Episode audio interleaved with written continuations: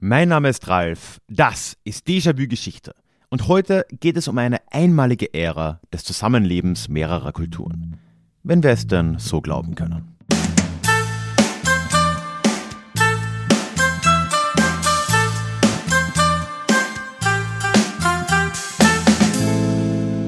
Hallo und schön, dass du heute wieder mit dabei bist. Mein Name ist Ralf, ich bin Historiker und Déjà-vu soll für alle da sein, die sich wieder mehr mit Geschichte beschäftigen wollen und genau deswegen geht es in diesem Podcast alle zwei Wochen in die Vergangenheit, immer mit Blick auf das Hier und Jetzt und mit einer Portion Augenzwinkern. Heute wandern wir nach Spanien und ich möchte über die Ära der sogenannten Convivencia reden im muslimisch geprägten Spanien und äh, bleib auch heute wieder bis zum Schluss auf jeden Fall dran, denn da gibt es auch heute wieder den Deja Klugschiss mit euren Meinungen zu den Themen dieses Podcasts. Werbepartner der heutigen Episode ist wieder Giesinger. Meine liebste Brauerei und ich habe ja vor zwei Wochen auch schon ein wenig drüber geredet und du weißt es ja auch, wenn du schon mal bei einem Livestream oder ähnlichem dabei warst. Ich habe meistens ein Bier neben mir stehen und nicht ganz so selten ist das ein Giesinger, weil ich dieses ja, Bier einfach unfassbar schätze. Und ich würde sogar so weit gehen, dass jetzt nach doch sechs Jahren in Bayern, zwei Jahren davon in München, inzwischen, jetzt nachdem ich ja wieder in Österreich bin, Giesinger so eine der Dinge ist, die mich am allermeisten mit Bayern nach wie vor verbinden, beziehungsweise mich daran erinnern. Und deswegen bin ich sehr froh, dass äh, Giesinger Bräu diese Episode sponsert.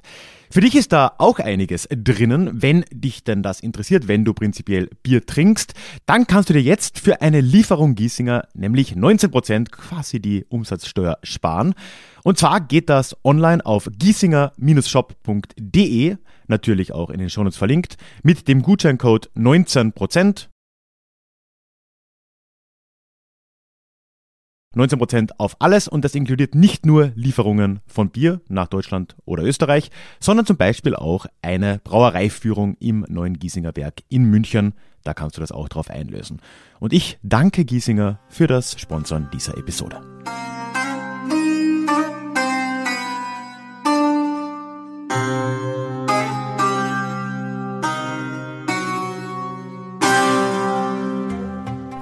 Heute soll es um eine fast schon mythische Zeit in der Geschichte gehen.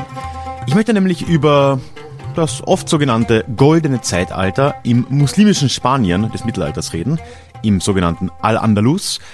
Und ja, diese Zeit wird im Spanischen gern beschrieben mit einem Wort, das ja relativ viel Bedeutung und auch ja eine gewisse Nostalgie inzwischen in sich trägt, nämlich dem Wort Convivencia, Zusammenleben. Es ist eine Zeit, in der über mehrere Jahrhunderte muslimische, christliche und jüdische BewohnerInnen im heutigen Spanien zusammenlebten und dabei uns große kulturelle und künstlerische Errungenschaften hinterließen. Es wird heute die Frage sein, ob das denn wirklich alles so golden war, letztendlich.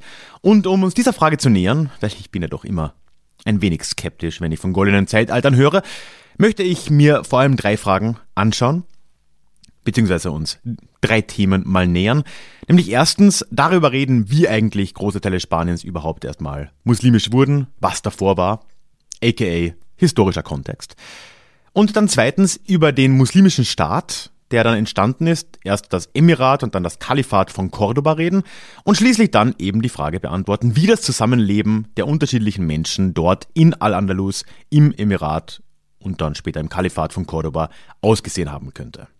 Ja, zuerst brauchen wir jetzt aber, denke ich mal, eine grobe Einordnung. Was denn eigentlich geschah, bevor wir dann so ab dem 10. Jahrhundert, so viel Teaser darf glaube ich sein, von einer Blütezeit in vor allem Südspanien reden können. Spanien war ja erstmal, wenn wir ein paar Jahrhunderte weiter vorschauen, wie eigentlich mehr oder weniger der gesamte Mittelmeerraum römisches Reichsgebiet. Aber mit der zunehmenden Schwächung Westroms und, und äh, besonders nach dem Fall Westroms dann im 4., 5. Jahrhundert machen sich auch im heutigen Spanien die Germanen breit. In äh, dem Fall waren es die Westgoten, die sich vor allem dort äh, ja, sesshaft gemacht haben. Die waren davor schon in Südfrankreich, waren auch parallel dazu in Südfrankreich unterwegs. Es gab da aber auch noch ein paar andere, ne? Die Vandalen sind da durchgezogen, die Sueben, da, da war einiges los. Aber so ab dem 6. Jahrhundert, können wir sagen, kontrollieren jetzt die Westgoten eigentlich die gesamte iberische Halbinsel. Mehr oder weniger, nicht sonderlich eng, aber doch. Aber auch schon zu dem Zeitpunkt war es ja, wie auch anderswo, zum Beispiel in Italien, so, dass die neue germanische Oberschicht wirklich nur das war. Es war eine Oberschicht, drunter haben noch eine viel, viel größere Zahl anderer Einwohner gelebt, die eben von vorhin so übrig geblieben sind. Meist latinisierte äh, Menschen, die dann als Ibero-Römer im äh, spanischen Kontext bezeichnet werden. Die ethnischen Hintergründe sind da ein bisschen schwer zu erörtern, aber wir können davon ausgehen, dass das Leute waren, die entweder mit den Römern dann hingekommen sind oder schon vor den Römern auch da waren. Immer ein bisschen komplex. Ein paar keltische Elemente wird es gegeben haben, die aber, das ist wichtig, lateinisch oder irgendeine Form von Vulgärlatein oder Protospanisch damals gesprochen haben. Und oben drüber kamen jetzt eben diese Germanen in Form der Westgoten. Das kann man übrigens jetzt prinzipiell schon mal festhalten, also im weiteren Verlauf unserer Geschichte heute. Die Bevölkerung vor Ort hat sich gar nicht so großartig verändert zumindest jetzt was den Genpool, wenn man so will, angeht, wie die Geschichte drumherum gerne suggerieren würde. Und das, was wir jetzt als Ibero-Römer kennen, das könnten dann gut und gerne auch später, ein paar Generationen später, äh, Muslime in Al-Andalus gewesen sein, die halt dann konvertiert sind. Also da gab es eigentlich eine ziemlich große Kontinuität an Bevölkerung, soweit man das sagen kann. Aber gut, wir haben jetzt eine gotische Oberschicht und die Zeit kann in Spanien wirklich als eine äh, einigermaßen was ist denn das Gegenteil von glorreich? Glorlos. Ich glaube, das Wort gibt's nicht, aber sagen wir, es war eine ziemlich glorlose Zeit. Wir reden hier über ja, plus minus 200 Jahre nach dem Fall Westroms, äh, bevor wir jetzt zu unserer Geschichte selbst kommen, also die Muslime kamen, da diese westgotische Herrschaft, die war ziemlich instabil, war sehr stark geprägt von Herrschermorden und von Bürgerkriegen, wobei unsere Quellenlage auch gar nicht so gut ist. Aber ja, schaut nicht sonderlich gut aus. Und obendrein gab es auch wie es scheint, ständig Konflikte zwischen der neuen, dünnen germanischen Oberschicht und der Mehrheitsbevölkerung, die zum Beispiel auch vor allem anfangs steuerlich schlechter gestellt war als die neuen Herrscher. Das hat sich zwar mit der Zeit mehr auch verbunden und mehr vermischt, aber es war einfach keine allzu gute Stimmung. Ich glaube, so kann man die westgotische Zeit da recht gut zusammenfassen. Und das würde in Zukunft noch eine Rolle spielen. Nämlich, wenn wir jetzt ins 8. Jahrhundert springen und da plötzlich ganz neue Leute vor der Tür in Spanien stehen.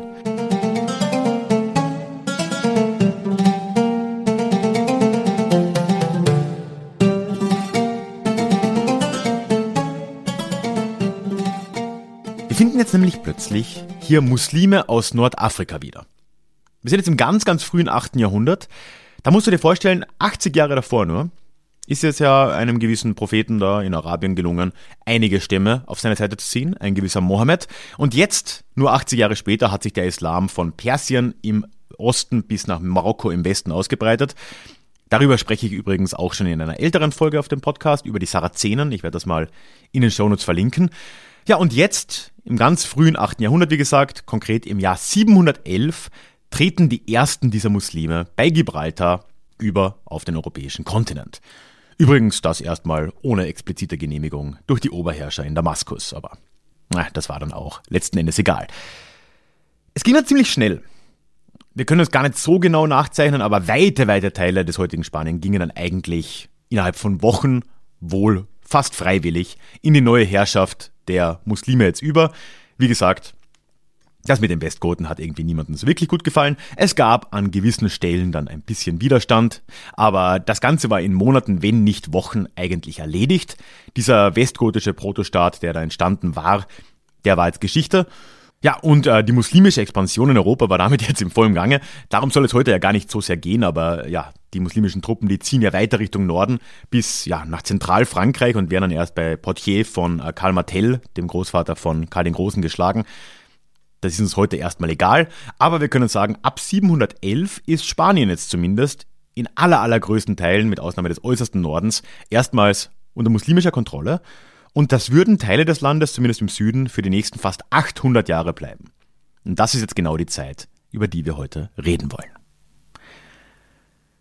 Ja, diese Eroberungen auf der Iberischen Halbinsel, die waren jetzt am Anfang noch nicht sonderlich zusammenhängend. Ich habe schon gesagt, von Damaskus, damals das Zentrum des Kalifats, war das Ganze jetzt nicht unbedingt geplant gewesen. Es waren wohl diverse Warlords da am Berg, ein paar Araber, oft aber vor allem Berber aus Nordafrika, die kurz davor ja selbst erst dem Islam quasi beigetreten sind. Und erst mit der Zeit entwickelt sich daraus dann ein erster Staat heraus. So, ja, gut ein halbes Jahrhundert später kann man sagen, Mitte des 8. Jahrhunderts, entsteht nämlich hier ein erstes Emirat, also ein Königreich, und zwar das Emirat von Cordoba. Und das war eine ziemlich komische Konstellation schon mal. Also wir haben hier nämlich jetzt jemanden aus der Umayyaden-Dynastie. Das war die erste Kalifendynastie, erste Herrscherdynastie in einem ersten muslimischen Reich, eben mit Sitz in Damaskus, im heutigen Syrien. Ja, und die wurde jetzt aber abgesetzt von den Abbasiden, die da Richtung Belgrad umgezogen sind. Und fast alle dieser Dynastie wurden in dem äh, Zuge auch ermordet. Aber einer hat es eben geschafft, irgendwie dazu entkommen, hat es bis nach Spanien geschafft und hat jetzt hier ein neues Emirat gegründet, eben das Emirat von Cordoba. Und so haben hier die Umayyaden tatsächlich weiter geherrscht, während überall sonst es zu einem Herrscherwechsel kam. Auch das interessant. Aber trotzdem klingt auch das jetzt noch erstmal deutlich finaler, als es eigentlich war. Ne? Wir gehen jetzt trotzdem wieder in eine Zeit der Unsicherheit über, auch im späten 8. Jahrhundert und auch im 9. Jahrhundert noch, zerfiel dieses Emirat de facto immer wieder in kleinere Teilbereiche, Teilkönigreiche, Herrschaftseinflüsse, die sich da überlagert haben. Die Warlords haben sich wieder neu durchgesetzt und es würde dann eigentlich bis ins 10. Jahrhundert dauern, dass wir wirklich in ein stabileres Kapitel dieser Geschichte des muslimischen Spanien, beziehungsweise des muslimischen Al-Andalus, wie es jetzt bezeichnet wurde, übergehen. Und da schaut jetzt die Lage aber sehr schnell sehr anders aus. Anfang des 10. Jahrhunderts, und da sind wir jetzt ja schon 200 Jahre nach dem Übertritt der ersten Muslime da nach Iberien, auf die Iberische Halbinsel, Anfang des 10. Jahrhunderts betritt ein neuer Herrscher die Bühne. Und ich entschuldige mich jetzt schon, es wird ein paar Namen äh, jetzt geben, die ich alle wahrscheinlich ziemlich zerstören werde. Aber dieser Mann hieß Abd ar-Rahman Dritte, ich glaube Rahman mit so einem dunklen A. Wenn Elias von Historia Universalis zuhört, der kann mich da wahrscheinlich korrigieren. Nennen wir ihn Rahman den Dritten. Und äh, ja, der hat jetzt ganz, ganz schnell einiges verändert. Also er hat erstmal geschafft, dieses vom Bürgerkrieg oder zumindest Bruderzwist zerfressene kleine äh, Königreich, das es mal war, auf dieser Halbinsel wieder zu vereinen. Und innerhalb kurzer Zeit wird Cordoba, wird Al-Andalus jetzt zu einer veritablen Großmacht unter ihm. Klar, wir wollen es nicht zu sehr vereinfachen, er war sicher nicht der einzige Faktor, aber er hat als Herrscher eben geschafft, da ja sehr viele Prozesse in Gang zu setzen, die dazu geführt haben, dass Cordoba aufstieg. Und jetzt beginnt eben diese schon erwähnte goldene Ära des muslimischen Spanien, die zumindest so plus minus 150, 200 Jahre auch anhalten würde. Man kann sogar jetzt so weit gehen, wenn wir da so um das Jahr 930 springen, dass äh, Cordoba die einzige echte Hochkultur Europas war. Neben dem Byzantinischen Reich vielleicht noch, wenn man das als Europa bezeichnen will. Dann war da nur Cordoba, das eine höhere entwickelte Kultur, was die Schriftlichkeit anging, was äh, die gelehrten Aktivitäten und so weiter anging, äh, betrifft. Da war einiges los und in zum Beispiel germanischen Staaten wie dem Frankenreich, da konnte man von so etwas 900 nach Christus eigentlich überhaupt nicht reden. Cordoba selbst als Hauptstadt wurde zu einer der größten Städte der Welt im 10. Jahrhundert, hat deutlich über 100.000 Einwohnern gehabt, so genau kann man es nicht sagen, aber das auf jeden Fall. Ja, und äh, Rahman hat sich dann auch noch in den 1920ern kurzerhand zum Kalifen machen lassen.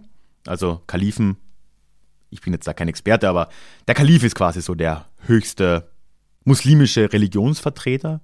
Mit dem Papst vergleichen ist wahrscheinlich ziemlich falsch, aber einfachheitshalber sagen wir mal sowas. Wie, wie der muslimische Papst.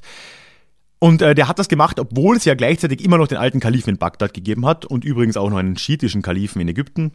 Why not? Ähm, also da sieht man schon, da war ein ziemliches Selbstverständnis von Macht auch da in Al-Andalus im 10. Jahrhundert. Und äh, ja, da ist wirklich eben einiges geschehen und das Politische war in vielerlei Hinsicht nur ein Spiegelbild von dem, was sich gesellschaftlich, aber auch äh, kulturell und äh, wissenschaftlich in diesem Gebiet getan hat. Bis heute ist eben genau diese Ära, so vom frühen 10. bis ins frühe 12. Jahrhundert, so plus minus dieser 200 Jahre jetzt, eine, die immer noch bekannt ist für ihre wissenschaftlichen Errungenschaften. Denn äh, nicht zuletzt wurde in dieser Zeit erstmals zumindest in Westeuropa, seit der Antike wieder im großen Stil Aristoteles kommentiert, was dann äh, später noch ziemlich viel Einfluss haben würde. Darauf kommen wir noch zurück. Aber auch zum Beispiel in der Medizin gab es hier große Fortschritte und in äh, Cordoba und generell in Al-Andalus kam es zu den wohl größten Fortschritten in ganz, ganz vielen Bereichen der Wissenschaft in jener Zeit des späten Frühmittelalters, beginnenden Hochmittelalters, da um die Jahrtausendwende herum. Aber als erstes müssen wir uns jetzt, glaube ich mal, die Zusammenstellung der Bevölkerung in Al-Andalus anschauen. Denn ohne die zu verstehen, und da kommt jetzt ja der Begriff der Convivencia eben rein, des Zusammenlebens, können wir, glaube ich, auch die Entwicklungen in der Zeit äh, nicht ganz verstehen. Das muslimisch regierte Al-Andalus war eben bei weitem kein durch und durch muslimischer oder gar arabischer Staat. Das muss man mal als allererstes äh, vorweg sagen. Ich habe es ja vorhin schon gesagt, die Bevölkerung hat sich gar nicht so groß verändert in der Zeit, zu größten Teilen zumindest, und hat sich jetzt aufgeteilt immer noch ja, auf die alten Ibero-Römer, über die wir vorher schon gesprochen haben, die oft christlich waren zu der Zeit. Es gab auch Nachkommen von Goten, auch zumeist christlich. Gab gleichzeitig noch ein paar, ein paar Keltenüberreste und so Zeug, also da ja ziemlich bunt gemischt. Dann gab es eine relativ kleine arabische Oberschicht tatsächlich, also arabisch sprechend, Intelligenzia und eben das Königshaus. Die stellte so vielleicht 10% der Bevölkerung, also ziemlich klein. Und die weitesten Teile der restlichen muslimischen Gesellschaft, die es da noch gab, waren vor allem Berber aus Nordafrika oder eben Konvertiten aus Spanien selbst, die mit der Zeit auch immer stärker zugenommen haben. Daneben gab es aber auch eine ganz bedeutende jüdische Bevölkerungsschicht von etwa plus minus wieder ziemlich geschätzt 5%. Und vor allem die würde jetzt noch enorme Bedeutung auch gewinnen und zu dieser Convivencia beitragen einerseits, aber vor allem auch zu vielen der Errungenschaften beitragen, die ich jetzt schon so oft angeteasert habe.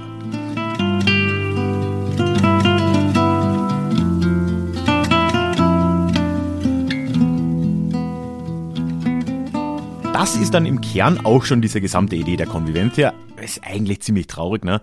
Da waren mal ein paar diverse Gruppen und Religionen und die haben es in einem kleinen Gebiet mal über knapp 200 Jahre geschafft, halbwegs miteinander auszukommen. Äh, und das genügt schon, um von einer ja, weltbewegenden äh, und sich von allem anderen unterscheidenden Bewegung wie der Convivencia des Zusammenlebens zu sprechen. Ist eigentlich ziemlich traurig. Aber doch glaube ich, dass einiges recht speziell war, damals in Al-Andalus, und vieles ja einfach mit ermöglicht hat. Und ähm, ich glaube schon, dass da die Bevölkerungsstruktur und damit auch indirekt diese Idee der Konvivencia schon eine Rolle gespielt hat. Weil, ist wahrscheinlich klar, ne? Wenn es eine arabische Oberschicht gibt, die nur 10% der Bevölkerung umfasst, und wenn dann auch noch zwei andere große Religionen in der Gegend unterwegs sind, in Form des Christentums und des Judentums, dann sollte man als muslimischer Herrscher wahrscheinlich ein wenig liberaler agieren, als man das vielleicht woanders tun könnte. Sonst könnte es ja relativ schnell unbequem werden. Und deswegen können wir schon sehen, dass es in dieser Zeit, und das glaube ich ist ein großer Teil von dieser Convivencia-Idee auch, da waren die Muslime einfach auf eine Art Versicherungspolitik aus Sie äh, wollten sich das mit den anderen Gruppierungen nicht unbedingt verspielen. Es gab auch traditionell in muslimischen Gesellschaften einfach ein relativ großes ja, Toleranzgefühl den anderen Buchreligionen gegenüber, eben dem Judentum und dem Christentum. Und so hat man sich da eben ja auch einfach versichert und hat sich äh, dort arrangiert. Und vor allem die jüdische Bevölkerung hat davon jetzt sehr, sehr deutlich profitiert, weil äh, ja, die Christen wahrscheinlich einfach ein wenig als unzuverlässig galten mit Blick auf das restliche Europa und auch auf Nordspanien, wo sich ja äh, christliche Königreiche zur Reconquista langsam äh, bereit machten. Ne? Das Ergebnis ist, und darauf will ich eigentlich die gesamte Zeit jetzt hinaus, äh, dass äh, vor allem Juden, nicht Jüdinnen, muss man dazu sagen, äh, vor allem Juden in dieser Zeit Möglichkeiten hatten, die nirgendwo sonst in der Welt vorhanden waren. In Al-Andalus konnten Juden jetzt aufsteigen zu ziemlich hohen Stellen des Staates und hohen Stellen äh, der Gesellschaft, was dann im 10. und 11. Jahrhundert immer wieder auch äh, geschehen ist. Ich will ja nur mal zwei Beispiele nennen und ich wiederhole gleich nochmal. Ne? Meine Aussprache von Namen wird jetzt nicht übermäßig äh, on point sein. Wir hatten äh, sehr berühmt unter anderem einen Abu al-Fadl ibn Hasta. Oh Gott, tut mir so leid, tut mir so leid. Der war Visier ein äh, Jude und äh, als Visier oberster Heeresleiter des muslimischen Heers in Saragossa. Also das muss man sich schon mal vorstellen, da kenne ich jetzt nicht viele Weltregionen, wo sowas möglich war. Aber wir hatten dann auch auf der anderen Seite jetzt äh, eher wissenschaftlich und in, ja, religionswissenschaftlich gedacht, auch ganz, ganz große Denker innerhalb der jüdischen Community. Wir hatten äh, vor allem hier Maimonides, auch hier, naja, Aussprache weiß ich schon, äh, im vollen Namen Moshe ben Maimon, der war ein äh, jüdischer Philosoph im 12. Jahrhundert dann, also gegen Ende dieser Zeit, und äh, war ganz, ganz wichtig in der Systematisierung des jüdischen Rechts, aber hat auch in der Medizin, in der Astronomie, ja, also ja, einiges vorangebracht und war so ein richtiger, im Englischen nennt man sowas ein Renaissance Man. Ne, jemand, der quasi alles irgendwie kann und jede Wissenschaft irgendwie verfolgt. Die äh, jüdische Seite war aber nicht die einzige äh, Seite in dieser Gesellschaft des Hochmittelalters in Al-Andalus, äh, wo solche großen Persönlichkeiten äh, entstanden sind, die ja, so würde ich argumentieren, eigentlich immer auch ein Spiegelbild ihrer Gesellschaft und ihrer, ihres Kontexts einfach sind. Äh, wir haben auch auf islamischer Seite ganz große Denker gehabt. Äh, der bekannteste sicher, und ich entschuldige mich nochmal, war der Averroes. Im vollen Namen Abu Iwalid Muhammad ibn Ahmad ibn Rushd, ein äh, islamischer Gelehrter, auch im 12. Jahrhundert, ein ganz, ganz wichtiger Übersetzer des Aristoteles, der dann zu einem guten Teil auch später den Hype von Aristoteles im Hochmittelalter in Westeuropa mit bedingt hat. Also wirklich eine ganze, ganze Menge ging hier ab.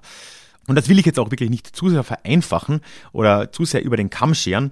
Das war aber trotzdem etwas, was Al-Andalus in dieser Zeit ausgemacht hat. Ich konnte jetzt nur einige wenige Beispiele nennen in Wirklichkeit, aber wir sehen jetzt hier wirklich eine kleine Region, weltgeschichtlich gesehen. Generell Europa im Mittelalter war jetzt globalgeschichtlich kein sonderlich wichtiger Ort. Ne? Da gab es nicht sonderlich viel. Die ganzen äh, ja, Germanenreiche, Franken und so weiter, das äh, der Höhepunkt sollte erst kommen, ne? also was da äh, zivilisationshistorisch und so weiter möglich war. Und in der Zeit ausgerechnet hatten wir jetzt aber in Südspanien zunehmend nur noch, ne, Reconquista, aber in Südspanien hatten wir hier ein Gebiet, in dem einerseits ein Zusammenleben möglich schien, ohne es jetzt zu blumig darzustellen, da gab es auch genug Probleme, ne?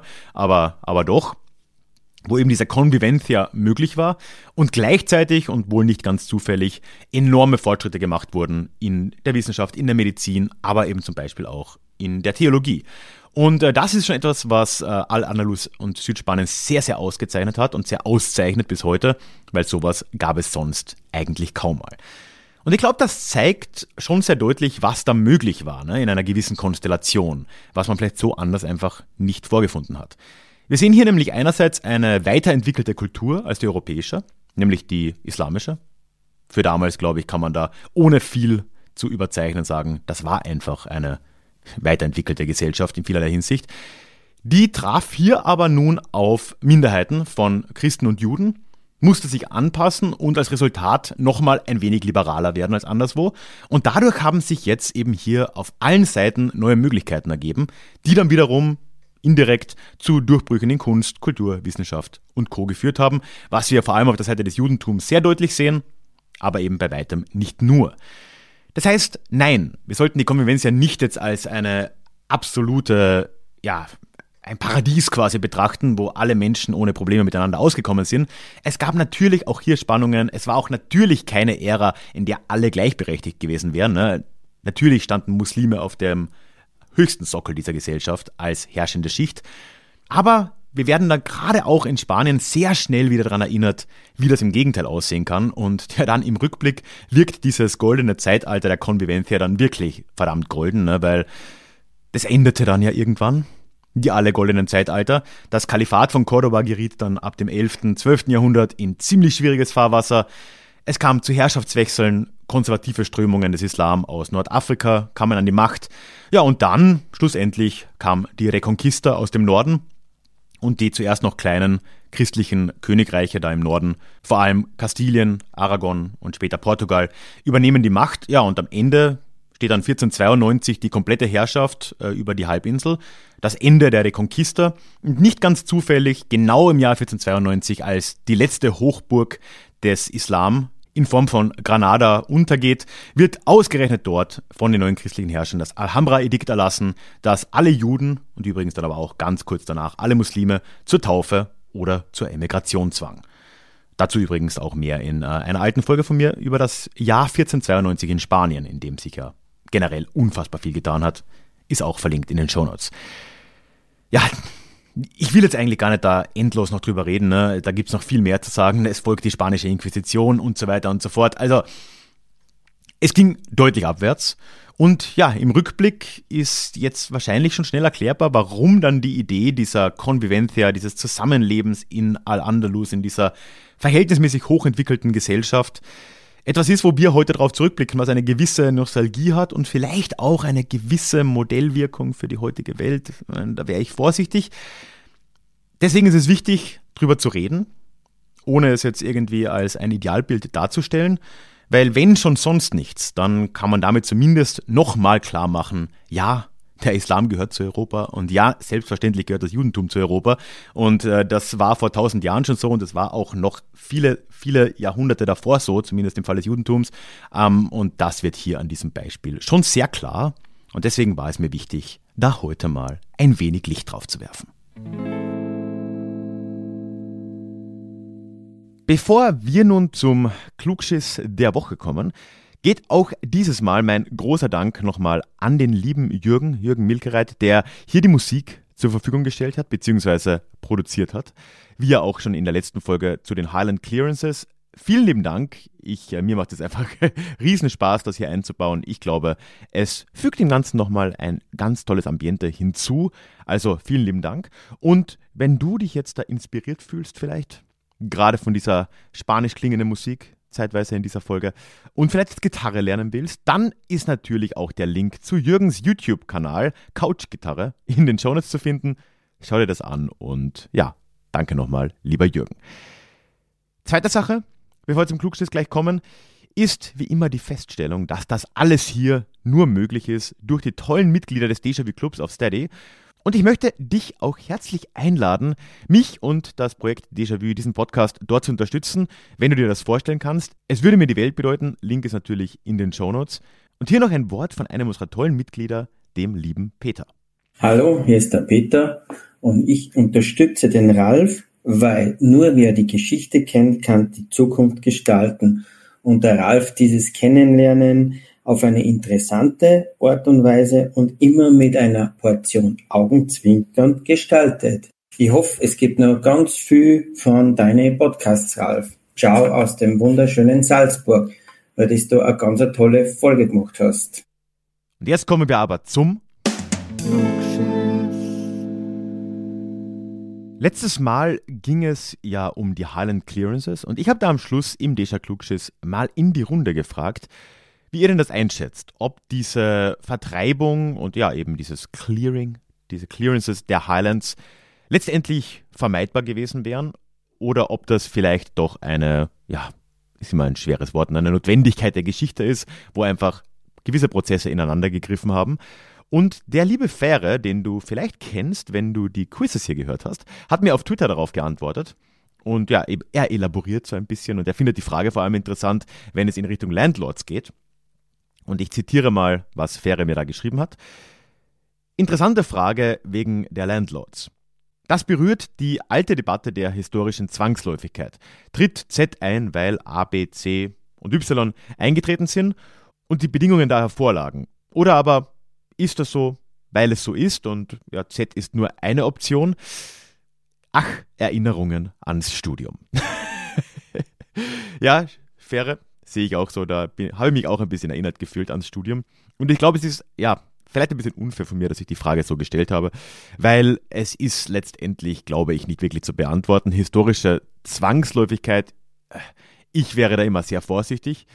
Aber natürlich gibt es da Abstufungen und ich glaube, es ist tatsächlich im Einzelfall immer unfassbar schwer, wenn nicht unmöglich zu sagen, ob eine Entwicklung jetzt zwangsläufig war. Ne? Hindsight ist 2020. Wir können von heute zurückschauen und für uns erscheint das alles logisch. Natürlich kamen die Clearances hier, das dir erwähnte Z, weil davor schon A, B, C bis Y eingetreten sind. Ne? Die wirtschaftlichen Veränderungen, die sozialen Veränderungen, alles, was ich in der letzten Folge erzählt habe. Aber Z könnte letzten Endes auch trotzdem nur eine Option gewesen sein und wahrscheinlich werden wir uns dieser Sache nie ganz nähern können. Also danke, lieber Fähre, dass du mir wieder ein wenig Glauben der Geschichtswissenschaft gegenüber genommen hast.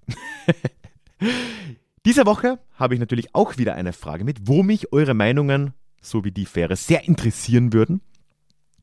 Nämlich wirft die Geschichte der Convivencia, die ich heute erzählt habe, eine doch, wie ich finde, recht interessante Frage auf, eine größere Frage.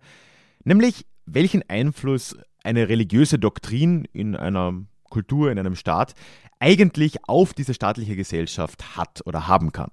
Weil wenn man sich heute in der Welt umschaut, dann sind islamisch geprägte Staaten ja meistens als autoritär zu betrachten. Gibt wahrscheinlich Ausnahmen, Indonesien oder so, aber in großen Teilen ist das so.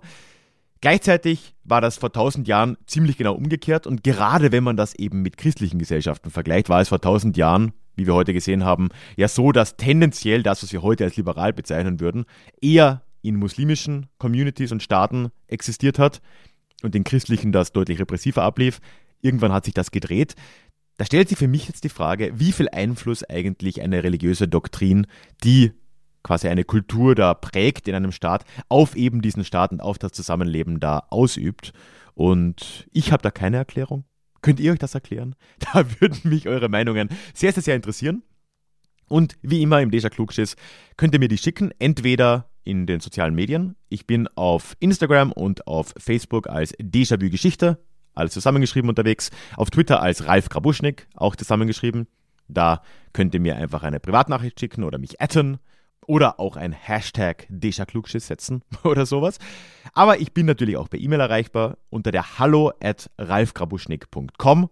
Und wie immer hier, wenn du mir da schreibst, dann bist du mit der Namensnennung deines Vornamens zumindest einverstanden. Ich freue mich, dass du bis zum Schluss bei dieser Folge dabei geblieben bist. Das ist nicht selbstverständlich, wenn ich mir die Statistiken so anschaue, auch nachvollziehbarerweise. Also vielen lieben Dank, dass du das tust.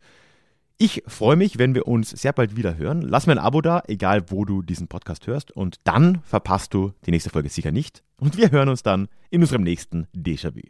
Ich freue mich. Tschüss.